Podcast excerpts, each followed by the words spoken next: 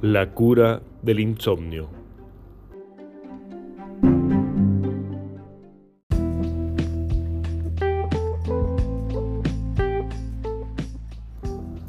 Hace años que sufro estrés. La acidez es recurrente y a la leche tibia antes de dormir las pantoprazol no hacen efecto. Desde hace 16 años que me levanto a las 5.30 am para ir a trabajar y créanme que dormirse a las 3 de la mañana dejó de ser negocio en la segunda temporada. Así que con el tiempo empecé a estudiar el asunto. Encontré que uno debe controlar lo que come por las noches, alejar el celular por el tipo de ondas que estos emiten, tapar las lucecitas del televisor y todos los artefactos que poseen testigos, sobre todo si parpadean agregar a todo eso una estrategia de vida en corto, mediano y largo plazo. En fin, comencé a leer sobre inteligencia emocional, aprendí a relajar el cuerpo y meditar. Lo que más me costó fue con el nacimiento de mi primer hijo. Tuve que aprender a dormir con una tenue luz encendida. Dos años después comencé a recomponerme, aunque seis meses más tarde llegó un segundo embarazo y al tiempo en la cama ya éramos cuatro. Solo tuve que esperar dos años más y retomé mis intentos de dormir más de dos horas por la noche. El más grande, ya con cinco años, viene a la cama solo unos minutos, después se acuesta solo. La más pequeña se acurruca sobre el brazo de su madre y cuando ya descansa profundo, termina la noche en su pieza.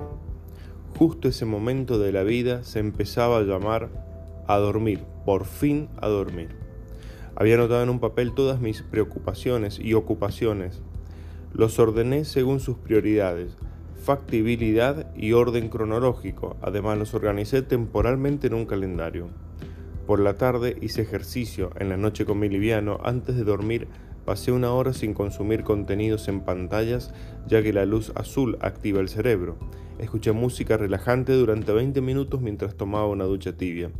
Llevaba 15 minutos en la cama, relajando el cuerpo y poniendo la mente en blanco. Al minuto 16 escuché muy a lo lejos pasos en la oscuridad. Traté de continuar con mi proceso de relajación, pero pude percibir pies arrastrando medias en el piso. Yo insisto en dormir y aprieto los ojos. Una manito me toca el hombro.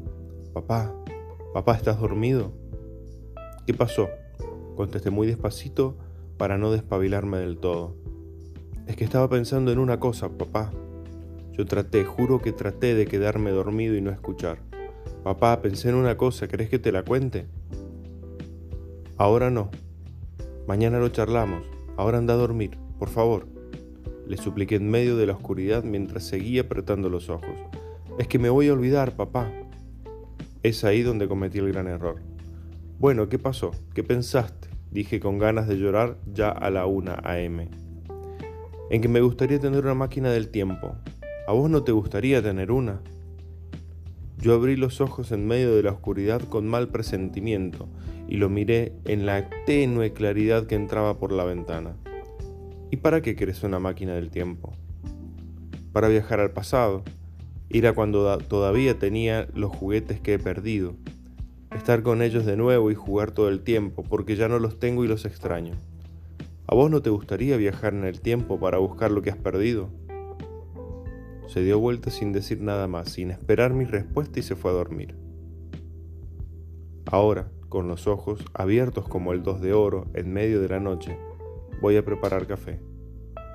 Esta va a ser una noche larga.